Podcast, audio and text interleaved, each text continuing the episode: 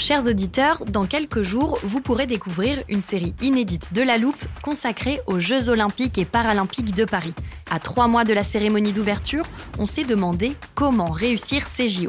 Les transports sont-ils prêts à affronter les milliers de touristes? Le dispositif de sécurité est-il suffisant? L'enthousiasme sera-t-il finalement au rendez-vous? Pour répondre, on plonge durant cinq épisodes dans les archives des éditions précédentes, accompagnés des journalistes de l'Express. C'est à retrouver à partir du 13 mai sur toutes les plateformes d'écoute. It's that time of the year. Your vacation is coming up. You can already hear the beach waves, feel the warm breeze, relax, and think about work. You really, really want it all to work out while you're away. Monday.com gives you and the team that peace of mind. When all work is on one platform and everyone's in sync, things just flow wherever you are. Tap the banner to go to Monday.com.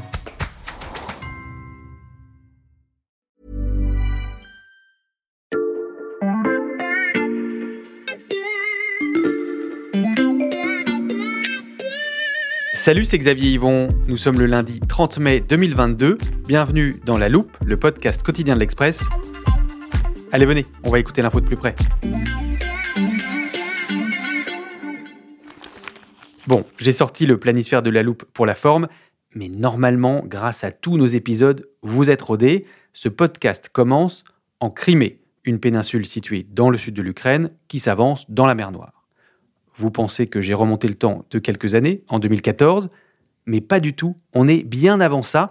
Vladimir Poutine n'est pas né, ses parents non plus d'ailleurs. Nous sommes au 19e siècle, dans les années 1850 précisément. Autour de la base navale de Sébastopol, l'expansionniste empire russe affronte une coalition hétéroclite, les Ottomans, les Anglais, le royaume de Sardaigne et la France. Et pour gagner cette guerre de Crimée, Napoléon III déploie une pièce d'artillerie française redoutable, le canon obusier de 12, rebaptisé canon de l'empereur. Jusque-là, vous ne voyez pas tellement le rapport avec la guerre en Ukraine, un peu de patience, j'y arrive. En 1856, la coalition l'emporte sur la Russie, c'est la fin de la guerre de Crimée, et en 1870, alors que la France est en guerre cette fois contre la Prusse, Napoléon III prend une décision – celle d'éloigner la production de poudre à canon de la ligne de front en la déplaçant de la Moselle au centre de la France, à Bourges précisément. Vous ne voyez toujours pas le rapport, pourtant on touche au but. 170 ans plus tard, la dernière canonnerie française se trouve toujours dans cette ville du Berry, et une partie de sa production prend tout droit la direction de l'Ukraine.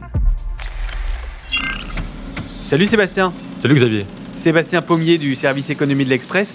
Euh, j'ai rentré les coordonnées que tu m'avais données dans le téléporteur. J'imagine qu'on est à Bourges, dans la fameuse canonnerie. Il fait chaud, hein? Il fait très chaud, c'est un très très grand bâtiment comme tu le vois, une grande verrière au plafond, mais ça chauffe les fraiseurs, les tourneurs. Tout le monde s'active pour fabriquer les canons. Oui, on, s'entend pas très bien. On va peut-être pas rester tout l'épisode ici. Qu'est-ce que tu voulais me montrer? Tu vois ce grand tube Il fait 10 mètres de long et c'est ça qui va devenir le canon que l'on mettra sur un camion pour partir sur le front. Mais viens, je vais te le montrer, il est dehors. c'est vrai qu'il y a moins de bruit dans la cour. Le fameux canon est là devant nous, fixé sur un camion. Je dois dire que c'est assez impressionnant, Sébastien. Oui, en fait, le canon, c'est deux parties. C'est un véhicule qui va permettre de transporter la pièce d'artillerie et donc le fameux canon qui est fixé à l'arrière. Donc tu vois, à l'intérieur de la cabine du camion, mhm. c'est vraiment très spartiate. Quatre petits sièges montés sur des ressorts, euh, des, petites, des cloisons euh, renforcées pour protéger euh, chacun des militaires. Et à l'arrière, donc, le fameux canon avec un écran tactile qui permet de prévisualiser le tir. Mhm. Je peux t'expliquer pourquoi on ne peut le fabriquer qu'ici, mhm. Xavier, mais il va falloir qu'on y aille. Et pourquoi ça? Tu vois là le mur d'enceinte ultra sécurisé autour de nous? Oui. En fait, j'ai été un des rares à pouvoir visiter cette usine. C'est plutôt confidentiel. J'ai moyennement envie de leur expliquer qu'on t'a téléporté ici. Ok, je ne veux pas t'attirer de problème, on va poursuivre cette conversation dans le studio. Maintenant qu'on a le temps, Sébastien, on va remettre les choses dans l'ordre pour nos auditeurs. À qui appartient cette usine que tu nous as montrée? Alors cette usine, elle appartient au groupe Nexter. Nexter, c'est notre fabricant français de canons, de chars. C'est eux qui fabriquent aussi le, fameux char Leclerc. Mhm. Et donc cette usine, elle est installée à Bourges, à quelques pas de la cathédrale, la fameuse cathédrale qui a servi de, décor pour le dernier film Notre-Dame brûle de Jean-Jacques Hano. Mais je vais mhm. pas te parler de cinéma. C'est un autre sujet. On va parler de la, la vie réelle et donc de cette usine d'armement qui permet de fabriquer entre 150 et 200 canons par an. Entre 150 et 200 canons comme celui qu'on a vu? Non, non. Celui qu'on a vu, c'est seulement 10 unités. C'est un travail très fastidieux. Ils mettent deux ans pour euh, fabriquer un, canon César. Euh, par contre, on fabrique aussi le Narval, hein, qui équipe euh, les bâtiments de la Marine nationale, et aussi les batteries de calibre 30 qu'on monte sur les Rafales. Tu sais, ce sont comme des grosses mitraillettes hein, qui permettent de tirer 125 munitions en 3 mhm. secondes. On fabrique là-bas donc seulement 10 canons César par an. Pourquoi aussi peu? En fait c'est un canon, c'est 500 pièces à assembler. C'est un travail euh, qui est assez euh, titanesque parce qu'il demande énormément de précision. La principale opération et le savoir-faire des ouvriers français, c'est ce qu'on appelle le rainurage.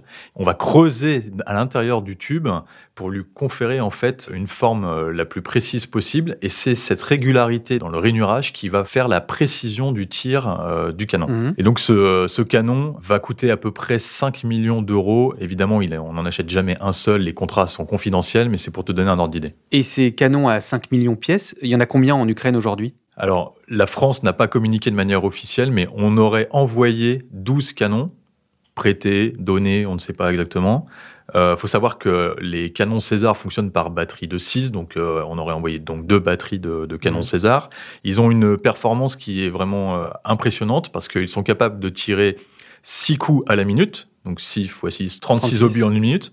Ils peuvent atteindre une cible à 40 km avec une précision de 40 mètres, soit un demi-terrain de football. Hmm. Comme le disait un, général lors de la visite, ça nettoie la plaine. La particularité du canon César, c'est aussi d'être très mobile. Il lui faut moins d'une minute pour être prêt à s'installer et à tirer. Donc de précieuses aptitudes mises au service des troupes de Volodymyr Zelensky. Et vous allez l'entendre, ce n'est pas le seul équipement made in France sur le front ukrainien. Ok Xavier, tu peux rallumer le téléporteur. Je te propose un deuxième aller-retour express. D'accord, je le rallume. Tu as les coordonnées? Oui, bah écoute, c'est pas très compliqué. Cette fois-ci, on va... On est où cette fois? Bah, Écoute, on n'est pas très loin, mais on est toujours à Bourges. Encore? Heureusement que le bilan carbone du téléporteur est neutre, Sébastien. Euh, pourquoi tu nous fais retourner à Bourges? C'est assez méconnu, mais Bourges est euh, une ville très importante pour l'armement. Je te refais un petit cours de, hmm. de géographie. C'est 65 000 habitants, mais 6000 personnes qui travaillent pour le secteur de la défense. Et on a aussi à peu près 4000 militaires qui sont sur zone. Ok, merci pour le cours de géographie, Sébastien. Euh, là, si je regarde autour de moi, j'ai un peu l'impression d'être dans un James Bond. On est dans un site qui est entouré de barbelés, euh, au milieu d'une forêt, il y a des chiens de garde, et là, une espèce de bunker semi-enterré dans le sol.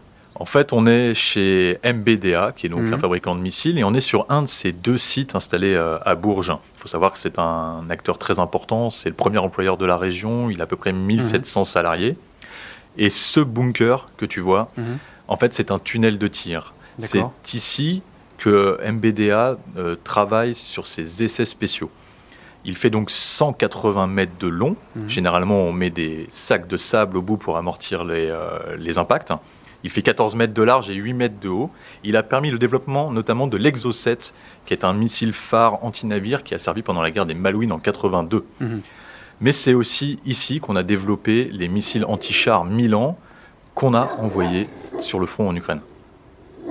Oula, euh, je sais ce que tu vas me dire Sébastien. On n'est pas censé être là et tu vas finir de tout m'expliquer en studio? Tu m'enlèves le mot de la bouche. Bien, on y va. Je reprends là où on en était, Sébastien. Euh, ce tunnel de tir que tu nous as montré, il sert à faire des essais en conditions réelles. Oui, parce qu'en fait, les ingénieurs, ils ont besoin, après leurs études, de voir comment sort le missile, si tu veux, du lanceur. Et donc, euh, ce tunnel de tir, avec des caméras très précises, permet de l'analyser. Mais auparavant, ils ont travaillé essentiellement en laboratoire. Mmh. Et sur le site euh, d'MBDA, il y a une pièce très particulière qui nous rappelle aussi les années 70, qui est une sorte de grande pièce cathédrale toute capitonnée, et elle permet de faire des simulations de tir de missiles dans des conditions différentes. Mmh. En l'occurrence, quand j'y suis allé, un ingénieur a simulé un lancer de missile au-dessus de la mer avec une cible à 18 km. Et la simulation était concluante? Bah Écoute, plutôt, la cible a été touchée en 18 secondes. Mmh. Mais il y a un autre élément que j'ai observé sur ce site et que je voulais te raconter. Mmh. Quand j'y suis allé, il y avait aussi un groupe d'acheteurs en visite qui observaient les produits, un peu comme dans un showroom, comme si tu allais euh, chez le concessionnaire automobile le samedi, tu vois. Donc eux, ces potentiels acheteurs, ils sont autorisés sur le site? Oui, c'est très courant qu'il y ait des délégations étrangères qui viennent euh, rencontrer les ingénieurs et les commerciaux de ces vendeurs d'armes français. Mhm. Le business se porte même plutôt bien. Chez MBDA, en 8 ans, ils ont embauché 1000 personnes en CDI. Et dans leur carnet de commandes, ils ont 18 milliards d'euros d'équipements à livrer à leurs clients dans les années qui viennent. 1000 personnes recrutées en 8 ans avant la guerre en Ukraine, donc il est temps de se demander ce que le conflit peut changer pour une industrie jusque-là très discrète.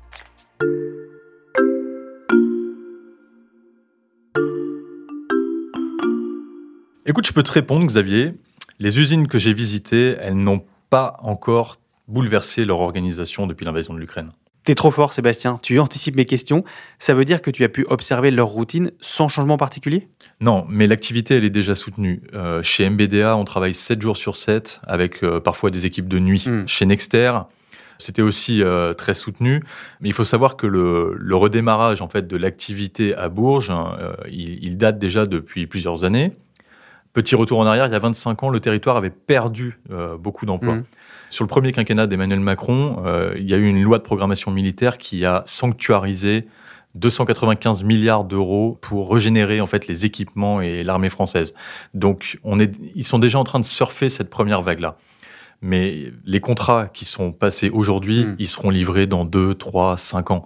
Donc en fait, l'effet direct de la guerre en Ukraine, on le verra euh, dans les, dans les, prochains, dans les prochains semestres. Et ça, c'est parce que le secteur fonctionne avec des plans d'investissement à long terme. Exactement. La la France, par exemple, elle a déjà 76 canons César et elle en a commandé 33 de plus cet hiver, juste avant la guerre en Ukraine. Ils seront livrés qu'à partir de 2024-2025. C'est des modèles avec un design très futuriste, auront Mhm. des moteurs qui seront deux fois plus puissants que ceux euh, d'aujourd'hui.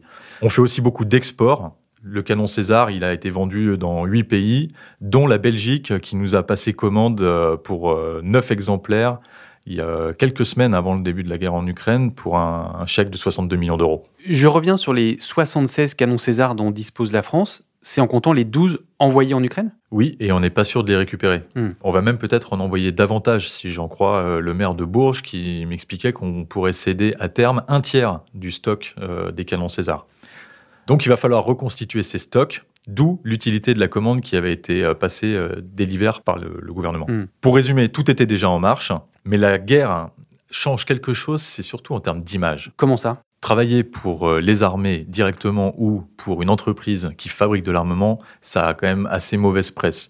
Même à Bourges, où l'activité est très importante, des salariés cachent leur adresse ou alors cachent même leur profession. On ne disent pas qu'ils travaillent chez un tel ou un tel.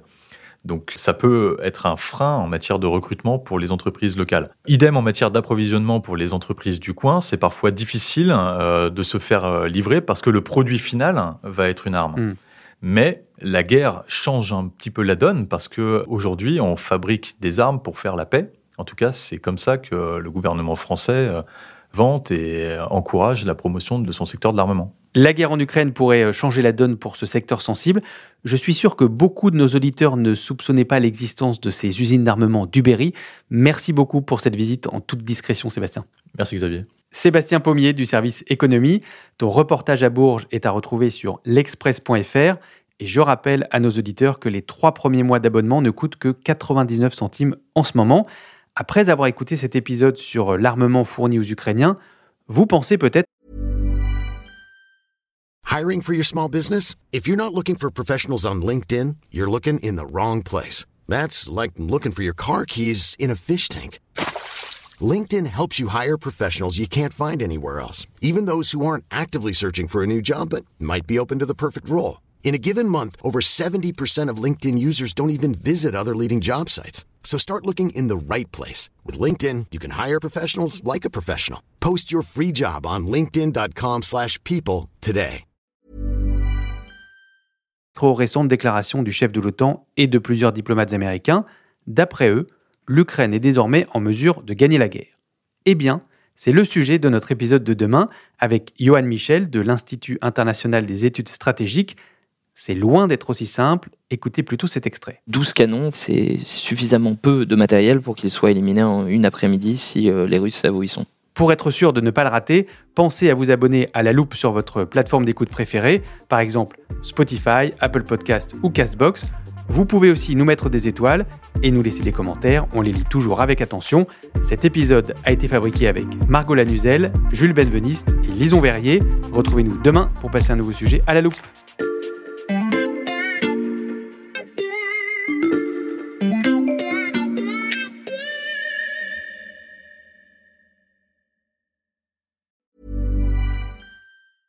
Hey, it's Danny Pellegrino from Everything Iconic.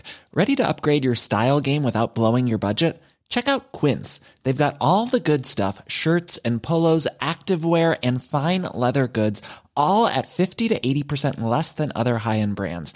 And the best part? They're all about safe, ethical, and responsible manufacturing. Get that luxury vibe without the luxury price tag. Hit up quince.com slash upgrade for free shipping and 365 day returns on your next order. That's quince.com slash upgrade.